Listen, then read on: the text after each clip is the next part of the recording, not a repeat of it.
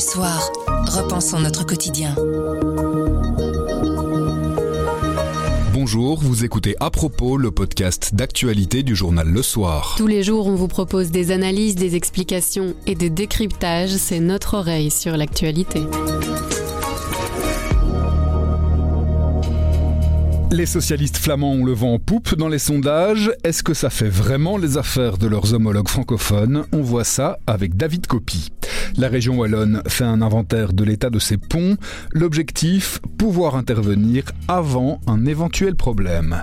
Mais avant ça, vous avez sans doute reçu des factures d'acompte de votre fournisseur d'énergie. Comment sont-ils calculés? Peut-on les modifier ou les négocier? On répond à toutes vos questions sur la facture. Nous sommes le lundi 26 septembre. Je m'appelle Pierre Fagnard. Je m'appelle Sandrine Puissant. À propos, voici l'actualité, comme vous l'entendez. Grand angle. Bienvenue au service de médiation de l'énergie.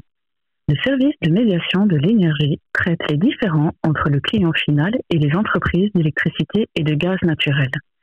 Nous constatons que de nombreux clients rencontrent des difficultés pour joindre leur fournisseur d'énergie et tentent donc de nous contacter.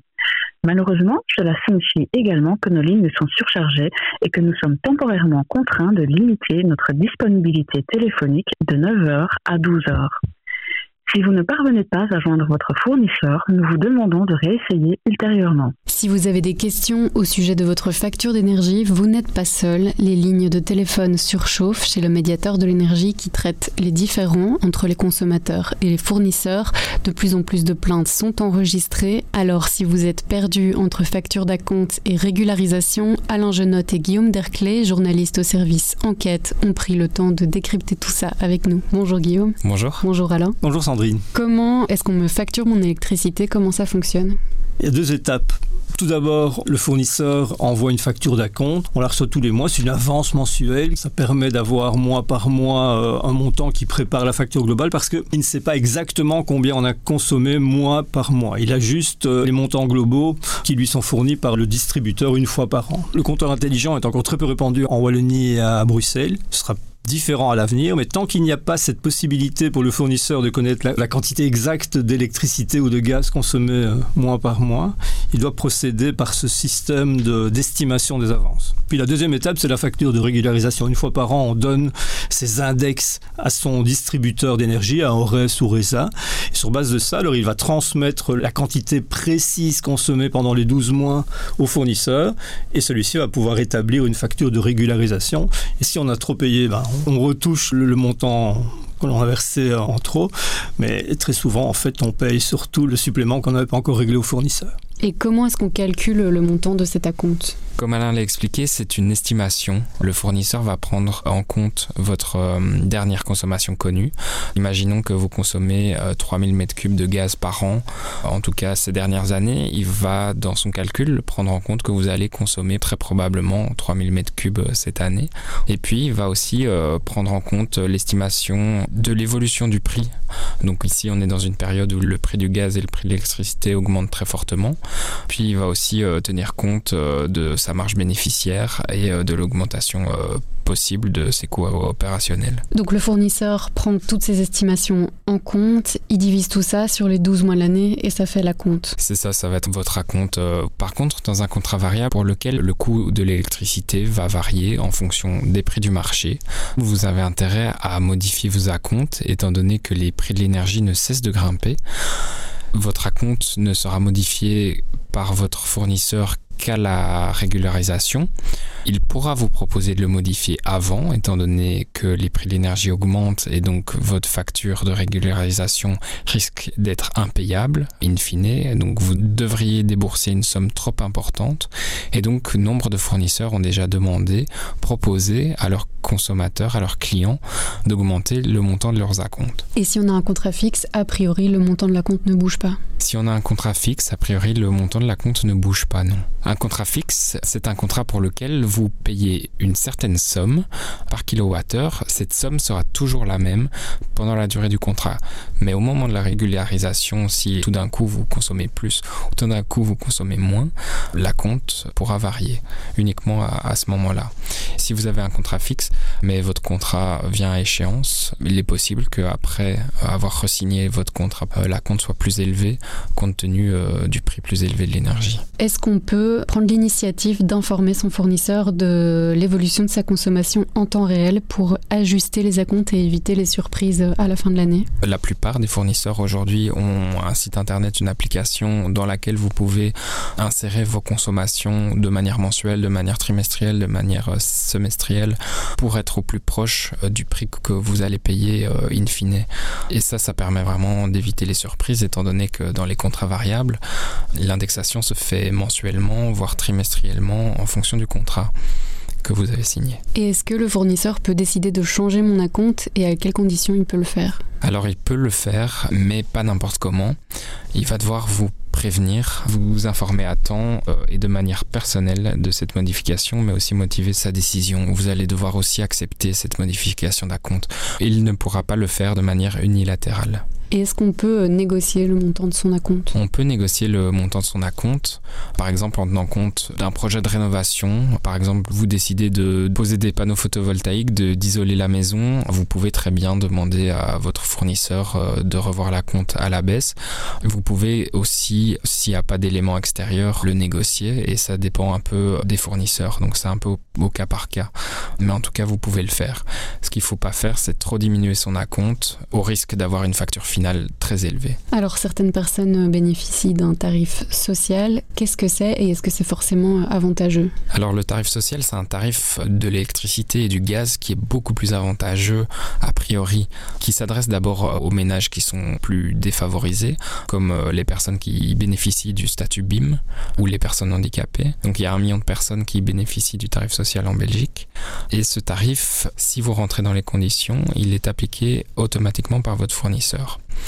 Dans certains cas, il peut s'avérer défavorable aux consommateurs si vous bénéficiez d'un contrat fixe en 2020 ou 2021. Donc les prix euh, de l'énergie ont tellement augmenté en fait que même avec le tarif euh, social, on peut payer plus cher son énergie aujourd'hui que si on avait un contrat fixe avant que les prix de l'énergie augmentent, c'est ça C'est ça, exact. Et donc pour éviter de payer plus cher avec le tarif social, il y a une solution, c'est qu'il faut euh, s'opposer à cette euh, application automatique par euh, recommandé à son fournisseur. Alain, qu'est-ce qui se passe si euh, on a l'habitude de payer par domiciliation et qu'on n'est pas d'accord avec euh, le montant qui nous est demandé et qu'on veut le contester?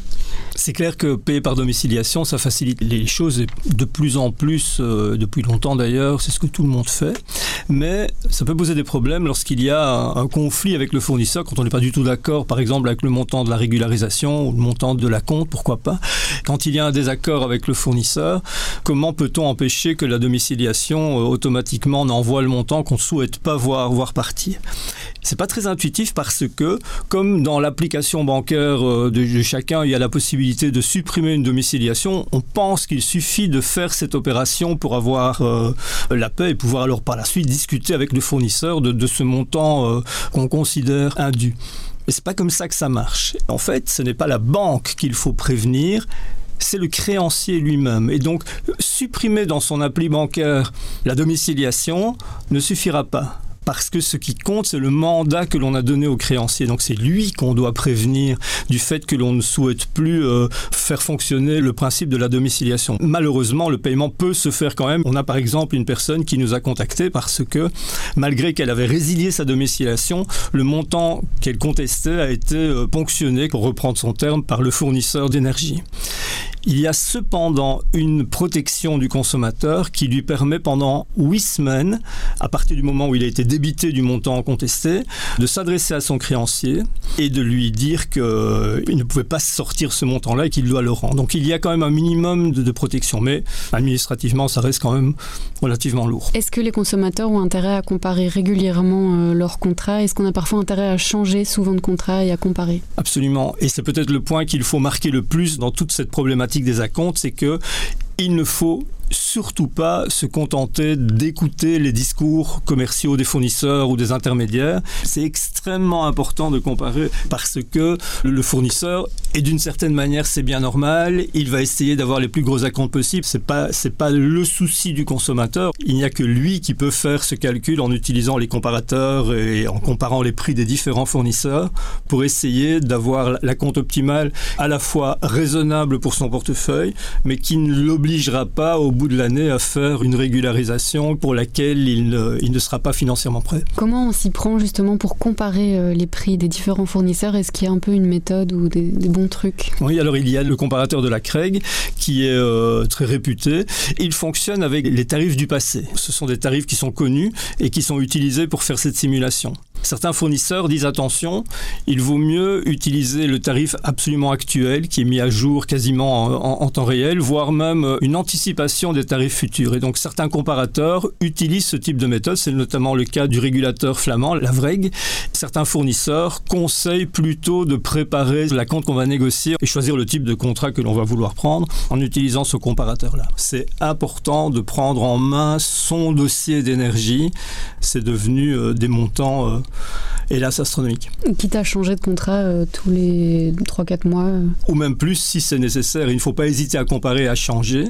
Sachant qu'il y a un peu de frais fixes à chaque changement de contrat, que la législation d'ailleurs a rendu plus limité encore, il ne faut plus hésiter à changer si on peut avoir une diminution substantielle de sa facture. Ça veut à nouveau dire qu'il faut regarder soi-même et ne pas se fier à un intermédiaire dont les, les, motivations ne sont pas nécessairement celles de vous faire payer le, le minimum. Et la règle d'or, c'est que si vous avez un contrat fixe, gardez-le.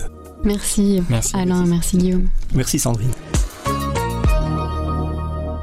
Voreut, le Parti socialiste flamand, enchaîne les performances dans les sondages. Le président Conor Rousseau est plébiscité et le nombre de sièges qu'il pourrait obtenir ne cesse de grimper. Mais est-ce que ça fait vraiment les affaires du PS Quels sont les rapports au sein de la famille socialiste? On a posé ces questions à David Copy du service politique. David, ils s'entendent bien, les socialistes du nord et du sud du pays? Je dirais objectivement, oui. Euh, il y a les humeurs, enfin une subjectivité dans l'analyse évidemment, mais bon, il n'y a pas de nuage évident c'est une entente parce qu'on est quand même dans la même famille en gros. C'est la famille socialiste voilà. Côté francophone on n'a pas parfois l'impression que les socialistes flamands sont un peu moins de gauche que les socialistes francophones? Là vous avez raison. Si on va un peu plus loin dans l'analyse alors on rentre dans ça. Les socialistes flamands en l'occurrence qui s'appelle Voreut maintenant donc ils ne s'appellent plus socialistes ils ont été débaptisés c'est et s'il est moins un sens ça a quand même un sens politiquement et euh, on a vu ça au sud du pays. Ça n'a pas échappé aux socialistes francophones. Donc ils vont un peu Voreut comme un parti euh, aller pour le dire simplement trop au centre voire trop à droite à un certain moment. Pas toujours suffisamment euh, partenaire euh, en soutien euh, au sein du gouvernement fédéral. Un petit peu je dirais j'exagère un peu mais un peu blairiste comme ça. Et donc ils sont un peu distants. Vous voyez Frank Vandenbroek avec toutes ses qualités par ailleurs et ses compétences notamment durant le Covid on l'a tous vu. Sais pas la tasse de thé des socialistes francophones. Une famille socialiste forte comme euh, on a pu le voir par exemple dans les projections du dernier grand baromètre. C'est l'opportunité de poste à responsabilité. C'est là que Voreut et le PS pourraient commencer à un peu plus se déchirer. Voreut plus PS ça fait une famille socialiste qui selon les sondages à ce stade toute chose restant égale se détache devant donc elle est, elle est loin devant je veux dire en nombre de sièges. Elle, je crois qu'il y a plus de 5 ou 6 sièges d'avance sur la famille libérale dans les sondages hein, je dis bien dans les sondages et donc là d'abord c'est une bonne nouvelle pour eux parce que c'est un point de force. C'est mieux d'être fort que d'être pas fort. Après dans un second temps euh, posera la question alors la répartition des postes et notamment le poste de premier ministre par hypothèse. Paul Magnette euh, n'a pas pu euh, s'en emparer en 2019 2020 il a laissé ça à Alexandre de Croo hmm. je pense qu'il vise quand même le 16 pour le prochain tour mais évidemment la progression de Voreut fait surgir un certain Connor Rousseau jeune qui a moins de 30 ans qui je pense a une grosse ambition politique et légitimement je pense qu'il s'imagine lui aussi en premier ministre possible du prochain gouvernement en Belgique. Une dernière petite chose. Historiquement le PS du sud du pays avait tendance à tirer entre guillemets le PS du nord.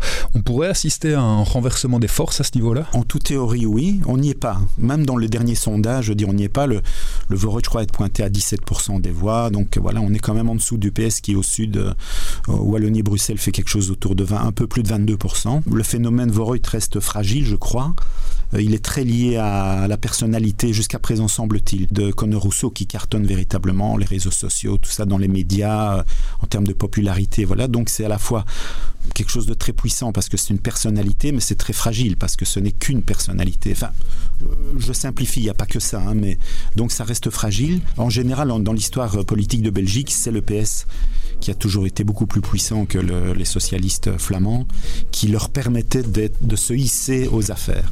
Euh, dans un renversement historique, on pourrait assister en toute théorie euh, au phénomène inverse, mais on n'y est pas. Pour éviter les drames, la Wallonie inspecte et fait l'inventaire de ses ponts. Il faut dire qu'ils sont parmi les plus vieux d'Europe. Frédéric Delepierre du service Société a pu accompagner une équipe d'inspecteurs du service public de Wallonie. Il nous raconte. Je me suis intéressé au pont de, Wallonie ainsi qu'au pont de Bruxelles parce que récemment, euh, donc début du mois de septembre ici, la Wallonie a pris deux décisions quant à ces ponts. Et ça pour plusieurs raisons. Suite aux inondations euh, qui ont eu lieu l'an dernier et qui font que 26 ponts de Wallonie sont toujours hors d'usage. Et aussi, suite à cet accident qui a eu lieu en Italie, à Gênes, il y a maintenant euh, 4 ans. Un état des lieux était nécessaire. Il se fait que le gouvernement wallon a débloqué une somme de 2 millions d'euros afin de procéder à un audit complet des ponts gérés par les communes wallonnes. Et d'un autre côté, la région wallonne toujours a débloqué un budget aussi pour faire appel à, une société d'audit afin de procéder à un cadastre complet des ponts gérés par la région wallonne. Pourquoi? Tout simplement parce que on a constaté que les, ponts de Wallonie font partie des ponts les plus âgés d'Europe. Le, parc a plus ou moins 70 ans, et donc après 70 ans, fatalement, certains de ces ponts sont fragilisés, certains ne sont plus suffisamment stables et pourraient poser des problèmes à l'avenir. Donc la Wallonie, malgré ce qu'on peut parfois lui reprocher, cette fois-ci anticipe. C'est quelque chose d'assez positif.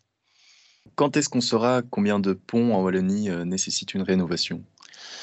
Il y a des délais fatalement parce que euh, déjà au, niveau de la région wallonne, les, ponts gérés par la région wallonne, eux, sont au nombre de 5000. Ils font l'objet régulièrement euh, d'évaluations, ils sont inspectés régulièrement, donc il n'y a pas réellement de problème. Le problème vient plutôt des ponts gérés par les communes. Les communes ont des problèmes financiers. Euh, elles sont sollicitées parfois par la région wallonne qui, qui leur dit mais on est prêt à financer des inspections, des inventaires, mais ça ne se fait pas. Les communes ont d'autres priorités. Donc ici, le gouvernement wallon a décidé de, les solliciter un peu plus, de les pousser un peu plus. Et donc cet inventaire va prendre deux ans. Ça va prendre deux ans pour connaître la situation exacte. On ne sait d'ailleurs pas, on, on, évalue entre 5 et 10 000 le nombre de ponts gérés par les communes. Donc c'est vraiment très peu précis. Donc après cet inventaire, on aura vraiment, on pourra quantifier le nombre de ponts, on pourra évaluer les besoins et on pourra à ce moment-là établir véritablement un cahier des charges et un planning des travaux. Est-ce qu'il euh, y a quand même euh, un état des lieux euh, plus ou moins basique pour éviter des catastrophes comme on a connu à Gênes? Ben, Justement, c'est un peu là le nerf de la guerre. Donc au niveau des, des ponts gérés par la région Wallonne, oui, euh, les inspections sont faites régulièrement, donc il n'y a pas le moindre souci. Le problème se pose plus au niveau des ponts gérés par les communes, où là, on ne sait vraiment pas euh, où on en est à l'heure actuelle. Et donc, d'ici 2025, il faudra vraiment remédier à tout ça. À propos, c'est fini pour aujourd'hui, mais on revient demain dès 7h. En attendant, abonnez-vous, partagez-nous. Vous nous trouverez sur notre site, notre application et votre plateforme de podcast préférée. À demain.